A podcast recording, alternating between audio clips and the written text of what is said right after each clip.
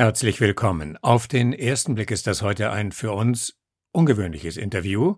Wir kümmern uns ja in den Journey Stories um Flucht und Migration und genau davon wird gleich kaum was zu hören sein. Aber was hier ja auch immer wieder vorkommt, das sind die gesellschaftlichen Herausforderungen, die sich aus unserem Kernthema heraus ergeben. Und da gehört dazu, dass das eben auch ein Stresstest für die Demokratie ist, für die Aufrechterhaltung der europäischen Grundwerte, zum Beispiel der Europäischen Menschenrechtskonvention. Und für diese Grundwerte einzutreten ist immer wichtig und im Moment ganz besonders. Und genau dazu passt das Interview, das ihr gleich hören werdet, ganz besonders. Denn unsere heutige Gesprächspartnerin hat genau das ihr Leben lang gemacht, für Grundwerte einzutreten und sie hört auch im Alter nicht auf damit. 2017 hat Monika Salzer aus Wien als Reaktion auf die damalige Koalition aus Volkspartei und rechtsgerichteter Freiheitlicher Partei eine ziemlich resolute Facebook-Gruppe gegründet, die Omas gegen Rechts. Und das ist ihre Hymne. Omas, Omas, uns braucht das ganze Land. Wir kämpfen für die Kinder und machen Widerstand. Omas, Omas, die Wölfe dieser Welt verkaufen unsere Zukunft heute schon für das große Geld. Und damit übergebe ich das Mikro an Lea, die sich an Monika herangezoomt hat zum Gespräch über die Generationen hinweg. Journey Stories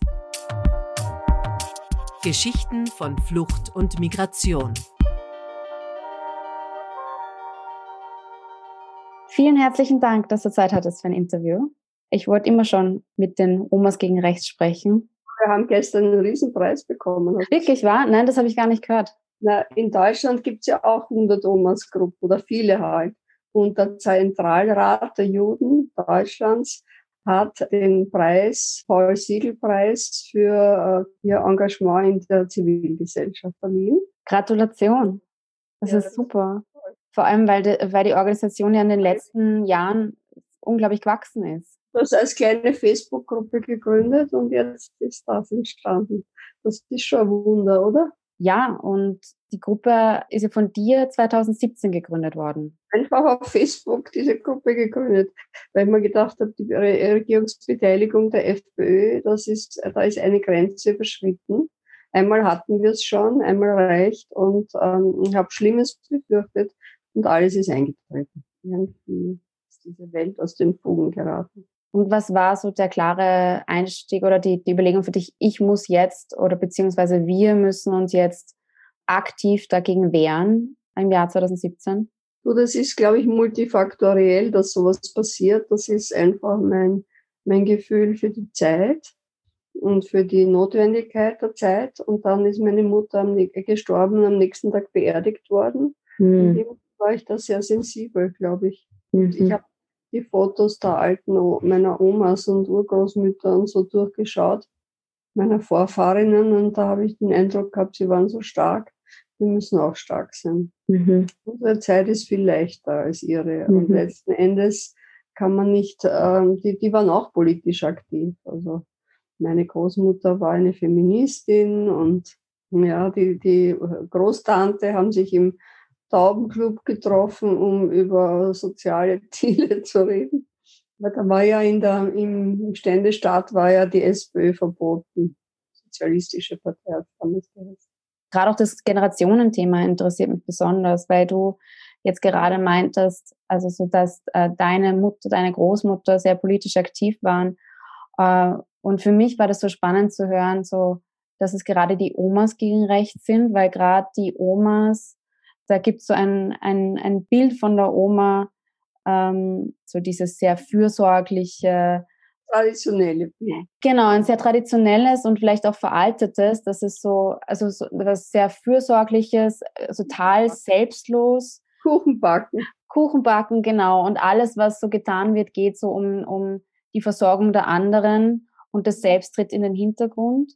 Und auch diese Oma gehört ganz stark in den privaten Raum und nicht in den öffentlichen. Seine Familienrolle, ne? Genau, genau. Ja.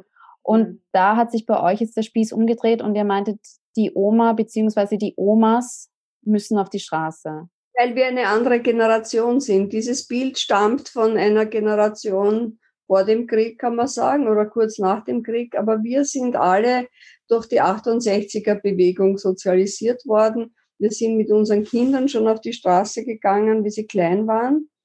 Und äh, wir sind äh, schon in der Jugend mit 20, 25, so in deinem Alter, politisch aktiv gewesen. Das heißt, mhm. politisch aktiv zu sein, ist für uns nicht fremd. Mhm. Wie für alle anderen Generationen davor ist es für uns nicht fremd, weil wir waren die Generation, die äh, als erste demonstriert hat, als Jugendliche, als junge Mütter. Ja, ich bin mit meinen Kindern, da war so ein riesen Friedensmarsch oder der Ostermarsch oder so, da sind wir Anti-Atom-Bewegung, da sind wir gegangen. Und damals war es aber noch, also ich muss ja äh, an das denken, das ist ja so, deine Generation ist auch die, die meiner zum Beispiel lange Zeit, oder so indirekt der Vorwurf kam, so, ihr seid sehr unpolitisch. Und äh, bei dieser verspäteten 68er Generation in Österreich also zum Beispiel, dass man gegen den Waldheim auf die Straße gegangen ist. Da gab es aber schon immer, da war ein Kampf, so wie ich ihn sehe, immer sehr gegen die Generationen. Also es war die jüngere Generation, geht auf die Straße, um die Politik der älteren Generation oder der noch Nazis. Ja, ja. ja. Das stimmt, das stimmt. Das ist ein, ein totaler Paradigmenwechsel weil wie wir dann das erste Mal am 17. November, also vor drei Jahren, auf die Straße gingen, äh, Dezember war das, 17. Dezember zur Regierungsangelobung mhm. der neuen Regierung, da war, da hat die ÖH aufgerufen und da waren ganz viele junge Menschen und natürlich Studenten und Studentinnen fast ausschließlich, weil das war am Vormittag oder Mittag. Und wir waren die einzige Gruppe, die sich sozusagen als Ältere dort einmal präsentiert hat und wir wurden richtig bejubelt. Das war so nett und äh, hatten schon die Buttons damals, die wir verteilt haben und da kam ein junger Mann und sagt, darf ich für meine Oma auch einen Button haben? und das war, da haben wir das Gefühl gehabt, das ist richtig. Ja. ja. Und bisher immer, wenn die Jungen demonstrieren, weil die haben natürlich auch mehr Möglichkeiten als äh, 40 plus, die eingekeilt sind zwischen Kindern und Beruf und allem. Haben die Studenten noch immer eine gewisse Freiheit und die Alten auch. Und es war immer stimmig, weil äh, es, also ich bin auch Psychotherapeutin und ich habe gelernt, dass das so wichtig ist, dass die Eltern hinter einem stehen und die Großeltern. Ja? Mhm. Also dass das eine ganz wichtige Funktion ist, der Jugend den Rücken zu stärken. Es geht ja nicht um unsere Zukunft, weil wir hatten äh, ein, ein gutes Leben und äh, letzten Endes auch ein privilegiertes Leben, muss man sagen. Mhm. Aber die, die, äh, die, um, die, um die Zukunft der Jugend machen wir uns ernstlich Sorgen, mit Recht Sorgen und äh, das das gibt uns die Motivation auch. Es ist so, du siehst das ja jetzt in Amerika, wie gefährdet die Demokratie ist, die mhm. in Amerika ohnehin eine komische ist, muss man sagen, mit diesen Wahlmännern und dieser ganzen Geschichte äh, dann nicht direkt Wahl im Grunde genommen. Bei uns ist das zwar auch eine Delegationsdemokratie, aber es ist, äh, funkt, funktioniert in Europa ganz anders und viel besser. Und äh, Schau, wir haben aus der Geschichte gelernt, dass der Abbau der Demokratie ganz schnell mit autoritären Systemen dann kommt. Mhm. Und wie autoritär die Bundesregierung ist, zumindest die Türkise, sieht man. Also große Sorge um, um eure Zukunft im ja. Grunde. Es geht nicht um uns in dem Fall und das, das macht uns auch frei weil wir äh, nicht um unsere Pension kämpfen oder um unser Leben oder um uns herum jammern, ah, wie arm wir sind, was, was alles ist, sondern dass wir die Jugend unterstützen. Und das ist auch ein Erfolgsrezept, weil es, weil ähm, die Jugend braucht das. Mhm. Das ist letzten Endes auch eine Oma-Tradition, eine traditionelle, dass man die Jugend unterstützt. Oft äh, sagt man, dass zwischen Großeltern und Enkel eine ganz besondere Beziehung besteht, die, die eine andere als die mit den Eltern. Die Eltern müssen immer fordern und fördern, fordern, fördern, feedbacken, aber die Großeltern können einfach träumen mit den Kindern und spielen. Da ist auch mehr Freiheit da, weil sie nicht so die autoritäre Person sein müssen. Ja, wir haben keinen Druck. Ja. Was macht es dann besonders, wenn man sagt, wenn du sagst, als Oma hat man keinen Druck, wenn man wirklich dezidiert als Oma auf die Straße geht und nicht einfach als Bürgerin? Was macht das? Na, es ist so, wir haben diese äh, alten Frauen politisiert und somit auch äh, zu Subjekten der Politik gemacht. Mhm. Ja, und nicht zu Objekten. Ähm, es ist uns gelungen, diese Generation, also meine Generation, ich bin jetzt 72, ähm, ein Selbstbewusstsein zu geben, dass sie nicht in der grauen Ecke sitzen müssen, schwarze Kleider tragen oder beige Kleider und nicht auffallen dürfen, sondern wir haben da diese bunten Mützen, die ja von den Pussyheads gegen den unmöglichen Trump äh, kreiert wurden in Amerika, haben wir ein bisschen bunt gemacht und, und ähm, es ist auch ein feministisches Zeichen letzten Endes. Und wir haben uns nicht gescheut, das zu tragen, weil wir auch uns über uns selbst lustig machen können. Wir sind nicht wir ernst, haben wir von Anfang an gesagt, wir sind nicht mit der Moralkeule, gehen wir nicht, sondern wir wollen einfach ähm, originell demonstrieren auch. Aber das Anliegen ist sehr ernst. Mhm.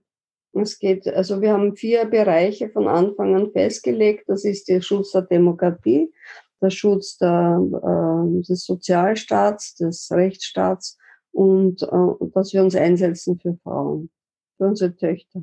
Mhm. In, deinem, in deinem Fall für unsere Enkeltöchter. ja, ich glaube, ich könnte sogar noch Tochter sein. Ich bin jetzt gerade 30 geworden. 30. Ja. ja das geht mit der Enkeltochter bei mir nicht aus. Die Tochter wird 50. ja, das habe ich jetzt auch. Das ist, das ist ganz interessant. Das war Befreiungsschlag. Das war so endlich. Von 14 bis 30 dauert es noch, oder 15 ja. bis 30, dass man den eigenen Weg halt langsam kennt. Genau. Wenn du meinst, so deine, deine, also deine ganze Familie war eigentlich politisch aktiv, was äh, hätte denn deine Oma gesagt, wenn du, wenn sie sehen würde, dass du als Oma auf die Straße gehst? Ja, die würden mit mir gehen. Damals hat es ja die Suffragetten gegeben, ne? Mhm. Äh, schändlich bezeichneten äh, starken. Meine Urgroßmutter war Hebamme, angeblich eine sehr resolute Frau. Meine Großmutter war eher introvertiert, aber auch Sekretärin und äh, hat, ja, die war eben auch Feministin und damals ist sie noch drum gegangen, hat man lange Haare oder kurze Haare. Also sie hat sich dann einen Bubikopf schneiden lassen, so wie, wie du das jetzt hast. Mhm. Das war schon ein, ein Zeichen, ein, eine, eine Revolution und so kleine Sachen. Dann haben ja die Frauen das Reformkleid, das Wiener Reformkleid ist erfunden worden in den, glaube ich, 30er, 20er Jahren vielleicht. Äh, weiß jetzt nicht ganz genau wann damit man keine, ähm, kein Mieder mehr tragen muss. Also das waren einfach auch die körperliche Befreiung von allem Möglichen, dass einem die Gesellschaft oder das Patriarchat letzten Endes einredet, was man tun muss. Also wir sind feministisch. Das macht den Unterschied mhm. zu anderen Generationen. Zu anderen Generationen, wobei das in meiner beziehungsweise in jüngeren Generationen wieder en vogue wird wenn ich das ja, jetzt so sage, seit den letzten fünf, sechs Jahren hat sich da das einiges getan, wo ich zum Beispiel auch unter meinem Bekanntenkreis merke, dass einige, die früher meinten, also ich bin zwar für die Rechte von allen, aber Feminist, als Feministin würde ich mich nicht bezeichnen, dass es da wieder ein bisschen lockerer wird von Gebrauch von solchen Begriffen, dass man sich als Feministin bezeichnen darf oder vielleicht sogar, dass man sich traut, sich als Feministin zu bezeichnen die Marktkonformität. Ich sehe das schon radikaler. Ja, der Konsum und die, äh, die, das ganze Geld, das investiert wird in Märkte, ähm, macht ja aus den Frauen auch äh, irgendwelche Püppchen. Ne? Die hätten uns gern zu Püppchen gemacht. Und äh, sie passen sich halt an. Da beim Berlusconi hat das begonnen mit die, ich finde das, also ich würde das fast Nutisierung der Frauen bezeichnen mit diesen hochhackigen Schuhen und kann man, mit dem kann man nicht davonrennen, ja. Da kann man nur Hübchen sein. Mhm. Und diese Fantasie mit einer schönen Schminke und mit, mit einem tollen Auftritt wird man die Welt retten, ändern oder sich selber, das ist absurd. Sich selber wird man nur ändern können durch eine finanzielle Basis, die man sich schafft. Dann hat man die Freiheit. und doch nichts anderes. Für Frauen ist das nach wie vor zentral eine Frage äh, der Pension auch dann später. Wo ja viele nach wie vor jetzt noch im Nachteil sind und äh, viel ja, zu wenig Pension bekommen. Das vergessen, ja. Wir waren, ich war 13 Jahre Hausfrau, aber ich hatte eine Mutter, die mir gesagt hat, ich soll mich privat versichern lassen. Ähm, sechs Jahre habe ich das gemacht und das hat mir auch, äh, hat mich auch gerettet jetzt, wie ich dann in Pension gegangen bin. Das heißt, äh, das zentrale Thema ist, wie sorgen Frauen für ihren finanziellen Unterhalt in einer Art und Weise, dass sie auch eine gescheite Pension bekommen. Alles andere ist Schnickschnack. Es geht nicht mehr darum, einen tollen Mann zu kriegen mit schönem Aussehen, weil der rettet einen nicht. Ja? Der verlässt einen vielleicht in fünf Jahren. Der kann's ja. Also früher war das eingezimmert unter ein Rechtssystem in der alten Familienrecht, wo das nicht so leicht möglich war. Ne? Aber jetzt, wo wir die Freiheit haben, äh, können wir sie gestalten, aber wir müssen schon auf uns selber ein bisschen schauen. Mhm. Das wird uns niemand abnehmen.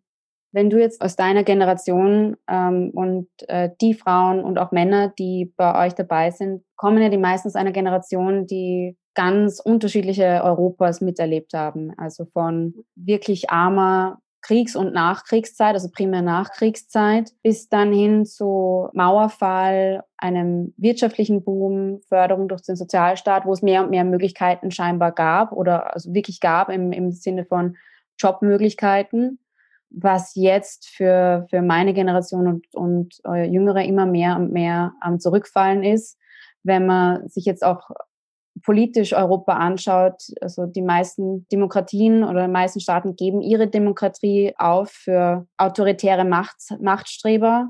Menschenrechte scheinen weniger und weniger zu gelten. Dagegen wird der Nationalismus hochgehoben was macht es mit dir, also wenn du, wenn du dieses, diesen, dieses Europa im Wandel siehst, besonders weil es ja auch hieß damals, dass man mit 68er oder die Folgejahre von 68 so viel erreicht hat und äh, so ein, ein Gedanke war von, so jetzt ist es anders, jetzt haben wir verändert. Wir haben verändert. Wir haben verändert und ihr könnt es genießen. Und ähm, für euch ist wichtig, eure Generation, dass ihr die äh, sozusagen die Veränderungen wertschätzt, dass ihr sie habt. Ja, diese Freiheit in einer Form, die wir in unserer Jugend nicht hatten. Und ähm, es ist schwer, der jungen Generation zu sagen, ihr müsst jetzt die Welt verändern, weil die Welt verändern äh, können Menschen, die in Positionen sind, und das sind 40, 50-Jährige und nicht 20-Jährige oder 25-Jährige. Das heißt, ähm, für euch ist einzig und allein im Fokus, dass ihr hoffnungsvoll in die Zukunft geht und versucht euch in dieser wirklich ganz äh, schwierigen Leistungsgesellschaft und äh, zu verbinden. Ja, ich glaube, das Wichtigste ist, gegen die Isolation und diese Ego-Geschichte äh, anzukämpfen. Das heißt, Frauen müssen einander unterstützen, um zu beruflichen äh, Karrieren zu kommen. Es wird kein Mann das tun, mit Ausnahmen, ja, aber Männer unterstützen Männer. Deshalb müssen Frauen Frauen unterstützen. Und zwar in einer Art und Weise, die, die wirklich ähm, massiv ist. Massiv. Müssen Frauen euch in Ämter bringen, äh, in Positionen bringen. Und wie man das erreichen kann, darüber könnt ihr euch den Kopf zerbrechen. Aber das ist das Wesentliche. Einander als junge Menschen zu verbinden, nicht irgendwie dieses allein Leben, allein Handeln, allein, da hat vor Ewigkeiten dieses Buch vom Murakami gegeben. Banane hat das geheißen, oder war das von einem anderen Autor, dass ein junges Mädchen in Japan vor dem Eiskasten liegt, weil der noch zittert und ihr Wärme gibt. Mhm. Ja, das war die Geschichte von einer jungen Frau, die einsam in einer Einzelwohnung lebt und an der Einsamkeit fast zugrunde geht. Und äh, der Eiskasten war das Einzige, was sie sozusagen, was ihr die Wärme gegeben hat. Und das Schütteln war ein bisschen so wie menschlicher Kontakt. Und ich glaube, die größte Falle ist in diese Isolation, meine Wohnung, mein Leben hineinzugehen und Weil das, was in den 68ern wirklich stattgefunden hat, war die Vergemeinschaftung. Mhm. Ja, es hat, glaube ich, so viel Treffen wie sonst in keiner Generation gegeben von den Jungen, aber nicht zum Saufen, sondern zum Politisieren. Ja, das ist der Unterschied. Also wenn jetzt die Jungen sich treffen, ist es so Halligalli, aber wir haben damals uns getroffen. Ich hatte schon sehr früh kleine Kinder, aber meine Alterskolleginnen haben wirklich äh, politisch etwas erreicht, dadurch, dass sie sich getroffen haben und verschiedene Projekte angegangen sind. Wobei damals soziale Kontakte sicherlich anders waren, weil, weil es die Social Media nicht gab. Ja, aber die Social Media führt ja noch zu mehr Vereinsamung. Ja, ganz genau. Das meine ich damit. Das ist so ein, ein Schein, ein Scheinkontakt und eine Scheinnähe gegeben wird zu sowohl Freundinnen aus der Umgebung also auch, als auch Bekannten aus der ganzen Welt und es mehr um die, diese Scheinpräsenz da geht und weniger persönliche Kontakte, könnte man jetzt so sagen. Also ich glaube, dass sich nach wie vor junge Leute gerne und viel treffen, sowohl um, um was zu trinken als auch zum Politisieren. Aber ich glaube, dass, dass diese, neuen, dies, diese neue Technik einen klaren Einschnitt da macht, dass viele das auch verlernen. Ja, vor allem, äh, dass sie der Politik nicht mehr trauen und nicht glauben, dass sie politische Subjekte sind. Sie fühlen sich ohnmächtig und als Objekte, ne? Was mit ihnen gemacht wird. Und aus dem muss man aufstehen. Mhm. Nicht dieses Gefühl nähern, ich bin das Opfer. Ja, was aber auch spannend ist, ist, dass so, gerade wenn wenn es heißt 68er, da war so eine ganze Generation, die heißt, wir sind die 68er. Und jetzt. Das war erst im Nachhinein. Ja. Aber auch so eben, dass jetzt, anfänglich hieß es ja, junge Leute sind nicht mehr politisch, müssen es auch nicht mehr sein, sehen sich nicht mehr als politische Subjekte. Und dann kam in den letzten drei, vier Jahren äh, Fridays for Future auf einmal äh, auf den Plan. Die Leute gingen auf die Straße, wirklich ganz ja. junge Menschen. Und da gab es aber auch immer so diesen Ton, ihr, also ihr, die Elterngeneration, die Großelterngeneration, habt kaputt gemacht und wir müssen jetzt damit leben. Wie gehst du damit um, dass es da, dass es da scheinbar auch bei, bei immer so eine Generationen, einen Generationenstreit im Demonstrieren oder im politischen Aktivismus geben muss? Was die Umwelt betrifft, hat die Jugend völlig recht. Völlig recht. Wobei ihr und wir immer falsch ist. Ja. ja. Aber, aber letzten Endes haben Generationen vor, vor den Jungen, äh, die verschlafen. Weil in den 70er Jahren war der Club of Rome, der gesagt hat, das ist 5 vor 12. Ja, das war 70. Und dann ging es um, um, aber die Pranke des Neoliberalismus hat einfach hineingegriffen. Ja, und da ist auch heute noch wurscht, ob das ökologisch ist oder nicht, Hauptsache Gewinn, Maximierung und Börse. Wenn man das nicht auflösen kann, also die soziale Marktwirtschaft wirklich durchsetzen kann, dann ist es schlecht, schaut uns alle schlecht aus. Das heißt, ihr müsstet ein Gegenmodell entwickeln, euch letzten Endes wieder treffen und gemeinsam überlegen, wie können wir in diesem System, wo der Markt uns alle bestimmt und nicht irgendwas anderes äh, leben was können wir ändern? Aber das Friday for Future ist ohnehin eine tolle Geschichte, wo die Jugend endlich aufbegehrt und sagt, das lassen wir jetzt nicht mit uns geschehen. Das ist richtig. Und die haben sich gefreut, dass ihr da mit dabei wart? Ja, das ist so wie, das hat mit Solidarität zu tun, oder? Ja. Vielleicht kann man sagen, an der Solidarität kann man erkennen, dass die verloren gegangen ist und dass die wieder allein dieser Umgang mit den Flüchtlingen und mit den Asylanten und mit, mit äh, den Menschen, die arm sind. Rechte Politik pfeift ja auch auf arme Menschen. Siehst du, was die FPÖler da äh, für ein grauenhaftes Debakel in sich haben. Ne? Auch die Türkisen, wie sie große Firmen an Land ziehen, die ihnen spenden und die dann, denen sie dann was schuldig sind. Ne? Also die Konzerne wirken schon riesig, wie Dinosaurier, muss man sagen, ja, in der heutigen Zeit. Und umso wichtiger ist es zu glauben, dass es so Grassroots-Bewegungen gibt, ja, dass die was verändern können. Und letzten Endes, äh, dass wir Omas, obwohl wir als kleines Grüppchen begonnen haben, uns äh, so vermehrt haben und doch irgendwie zu einer politischen Bekanntheit wurden, das ist ja auch ein Wunder, oder? Ich habe vor kurzem gehört, er hatte sogar die, die BBC, hat euch auch interviewt, richtig? Ja, ja, ja, ja. ja. ja. Le Monde, BBC, alle. Da ist ja einiges passiert in den letzten drei Jahren. Ähm, was würdest du denn so als die großen Erfolge oder Meilensteine sehen seit der Gründung von Omas gegen Rechts? Hast, hast du mein Buch gesehen einmal? Ich habe ein Buch geschrieben über die Omas. Ich habe es noch nicht gesehen, aber das werde ich sofort lesen. Ich habe geschrieben, Omas gegen Rechts, warum wir für die Zukunft unserer Enkel kämpfen. Also der erste Meilenstein war, dass wir öffentlich aufgetreten sind.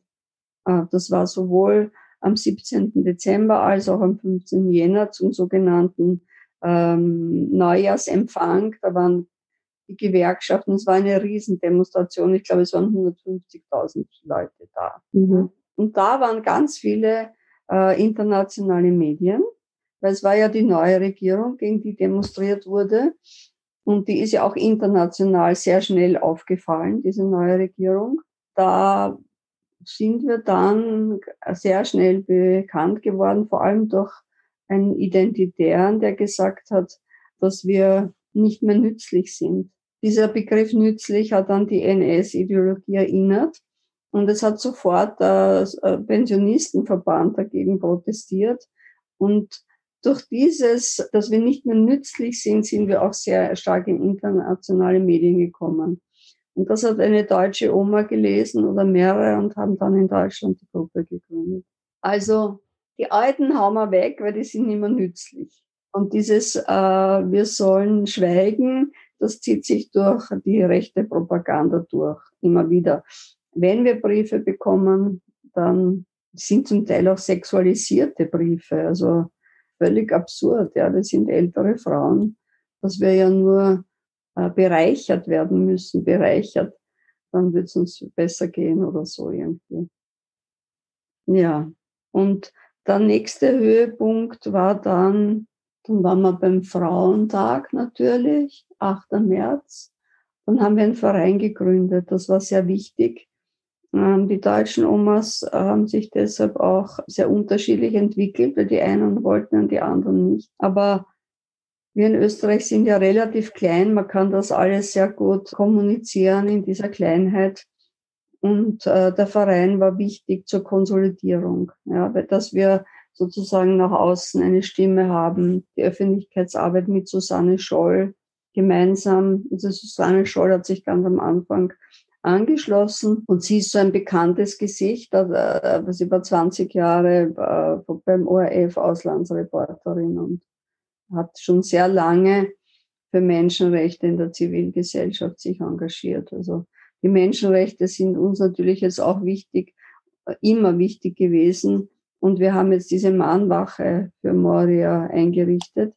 Waren 30 Tage jetzt schon mit sechs Stunden in der, beim Bundeskanzleramt. Aber jetzt wegen Corona haben wir es einmal jetzt gestundet. Unser Glück ist, glaube ich, dass zumindest mich noch so alte Ideale nähern innerlich, ja. Und also wenn du das jetzt ansprichst, denke ich mir, Young and Old Together, das, das war irgendwie unsere Jugend, diese wahnsinnig schönen Lieder auch. Ja, we shall overcome someday. In my heart, I do believe. Äh, das macht so viel äh, Sicherheit irgendwie innere. Ja, dass man Veränderung glauben darf. Und wir haben den Martin Luther King noch erlebt, bevor er umgebracht wurde, sozusagen im Fernsehen. Und diese unglaubliche Kraft der Hoffnung, die von ihm ausgegangen ist. Und das ist etwas, das man selbst als junger Mensch entdecken muss. Was ja viele auch jetzt in diesem Frühjahr entdeckt haben, jetzt unabhängig von Fridays for Future, gab es ja auch diese riesengroßen Demonstrationen für Black Lives Matter, wo auch ganz, ganz viele junge Leute auf der Straße waren und ich auch im Nachhinein von einer Bekannten von mir, die äh, jetzt schon Mitte 60 ist und sehr politisch aktiv ist, die war ganz entrüstet, weil sie meinte, diese Veranstaltung wurde ausschließlich auf Facebook angekündigt und deswegen wusste sie nichts davon. Also sie konnte gar nicht partizipieren, weil auch die, diese Netzwerke oder diese Blasen, innerhalb denen verschiedene Generationen kommunizieren, oft nicht überlappend sind. Naja, Das glaube ich weniger, als wenn man sich halt für das nicht interessiert. Wir haben auch Omas, aber wir haben eine Homepage, da kann man auch äh, Neues nachlesen, Termine und so. Mhm. Aber letzten Endes, wenn man nicht aktiv sich für etwas interessiert, niemand wird einem den Termin ins Haus schicken. Also wir Omas sind, äh, haben dann entwickelt, also auf Twitter und ähm, auf Facebook eine Seite, dass die auch öffentlich ist, dass es nicht nur eine geschlossene Gruppe ist und Instagram und wir haben mehrere Kanäle, wo wir auch kommunizieren. Und dann haben wir Workshops gemacht für uns intern, um zu überlegen, was, was uns wichtig ist, welche Anliegen wir haben. Es war auch zur Vernetzung wichtig. Dann haben wir eine Gruppe jetzt Amazon Stage. Da habe ich geschrieben einen Rap. Dann haben wir ein Lied, äh, ich habe ein Lied getextet und eine Freundin hat es komponiert. Ein zweites Lied habe ich selber getextet und komponiert. Das kannst du auf YouTube finden. Aber das erste Lied, das ist bis heute, auch in Deutschland wird das gesungen. Das ist einfach ein, ein Hit gewesen. Ne? Also dieser Auftritt mit bunten Hauben singend und äh, Buttons verteilend und so. Das waren so ein paar Marketingideen, die aber wichtig sind, um nach außen. Weil der erste Gedanke war, dass ich mir gedacht habe, gut, es ist Winter, ja. Lauter dunkle Gestalten mit dunklen Mänteln. Wie können wir uns abheben? Das waren dann die Hauben. Und das war in einem Team, haben wir diese Idee dann geboren so sind wir auch, wenn nur eine Oma da ist, jederzeit zu erkennen. Also die Erke Wiedererkennbarkeit ist so wichtig. Rechts ist kein sozialer Begriff und kein äh, Altersbegriff im Grunde. Könnten auch Junge sich Hauben aufsetzen und sagen, wir sind Omas gegen rechts. Das ist eine politische Einstellung geworden. Es sind auch äh, äh, viele Frauen, die in der Gruppe dabei sind, sind ja auch äh, nicht tatsächlich Omas im Sinne von, sie haben ja gar keine Enkel. Also geht dann der Begriff Oma weiter. Also was kann die Oma im sozialen Raum machen? Wir sind diejenigen, die eine Brücke sind zwischen unseren vorhergehenden Generationen. Wir haben vor allem noch unsere Eltern gehabt und unsere Großeltern gehabt. Die Großeltern haben, äh, die sind um 1900 geboren. Mhm. Ja. Wir überblicken, dann sind's wir, dann sind es unsere Töchter und unsere Enkelkinder. Das heißt, wir haben fünf Generationen an Bewusstsein. Und wir sind diejenigen, die die Staffel weitergeben von, von den Urgroßeltern zu den Enkelkindern. Und diese Staffel heißt politisches Bewusstsein und das Schrecken des 20. Jahrhunderts. Ja, das ist nie wieder darf das passieren. Wenn jemand, so wie eine Großmutter sagt, ähm, das ist wichtig für euch, dann dann, äh, und ihr müsst das bedenken, ist das vielleicht schon. Also meine kleinen Enkelkinder, die sind so aufgesprungen, die haben sofort das Lied gesungen und oh Mas, oh Mas, uns braucht die ganze Welt. Das hat ihnen so gut gefallen. Irgendwie sind Kinder so berührbar. Und gerade die, also deren Omas brauchte wirklich die ganze Welt. Ja. Hast du eine Oma? Meine sind beide sehr früh gestorben. Also eine mit im Jahr 2011, mhm. die andere 2004. Also beide sehr früh. Hast du ein junges Mädchen noch? Ja. ja, und die waren beide, glaube ich, sehr, also die Großel die Großväter noch viel früher, die waren, glaube ich, wirklich geschädigt vom Krieg. Also ich kann mir das nicht anders erklären, dass sie so früh gestorben sind. Mhm. Also beide meine, meine Großeltern, also meine Großväter mussten im Krieg kämpfen. Mhm. Einer in Russland. Also ich mhm. glaube, das hat, das hat sie wirklich viel gemacht. Ja, sehr viel. Und dieses Trauma ist aber weitergegeben worden in unsere Generation. Ja. Weil ich bin 48 geboren. Natürlich habe ich die Kriegsgeschichten gehört. Wobei mein Vater eine, eine wunderbare Methode hatte, mit dem ganzen Wahnsinn umzugehen. Der hat uns immer die lustigen Geschichten erzählt. Also, dass er verliebt war und er, er war auch nicht an der Front äh, sondern äh, bei Flakstützpunkten als, als äh, musste immer bei den Flugzeugen herumschrauben und da hat er sich immer in die Frauen verliebt. Er hat sich mit diesen Liebesgeschichten über Wasser gehalten. Viel Schlimmes erlebt hat, das war verdrängt und uns immer nur diese Sachen erzählt. Was ja auch ein bisschen komisch ist, aber. Aber wenigstens das, also ich glaube, die Generation heißt ja nicht umsonst die Silent Generation. Also ganz viele haben das einfach so bewältigt, dass sie überhaupt kein Wort über die Zeit verloren haben. Und ich glaube, dass da wenigstens dass der Austausch ja schon ein, ein bisschen eine Befreiung von dem Trauma sein kann. Also Susanne Scholl, die hat äh, alle vier jüdischen Großeltern verloren im Krieg. Und was das mit einem Menschen macht, ja, die Eltern natürlich, wie traumatisiert wie die waren, dass das auf Kinder übertragen wird und auf die nächste Generation, wenn man das nicht äh, aufarbeiten kann in irgendeiner Weise. Aber gewisse Dinge kann man nicht aufarbeiten. Auch so eine Fantasie von alles ist möglich. Und deshalb macht diese Zeit vielen Leuten auch Angst. Ja? wenn sie hören von Rückkehrzentren und, und solchen Sachen, dann kriegen sie die Panik, weil sie denken, äh, meine Großeltern äh, sind auch weggeschickt worden, wollten flüchten und irgendwo hat sie es dann erwischt, nicht davon gekommen. Ja, und viele haben es dann im weitesten Sinne noch so erlebt, dass das die Eltern, die still waren, die nicht darüber sprechen konnten, also dass, dass da teilweise eine sehr brutale Erziehung gab. Also ich glaube, das ist das, wie, wie sich diese, diese Trauma von einer Generation in die nächste bringen können. Wir leben noch in der Nachfolge des, der Kriege des 20. Äh, Jahrhunderts. Dieser wahnsinnige Aufbau und dieser Hang zum Konsum und so, das ist alles einfach, weil es lange das nicht gegeben hat oder jetzt auch die Corona-Panik, dass man nichts einkaufen kann oder so.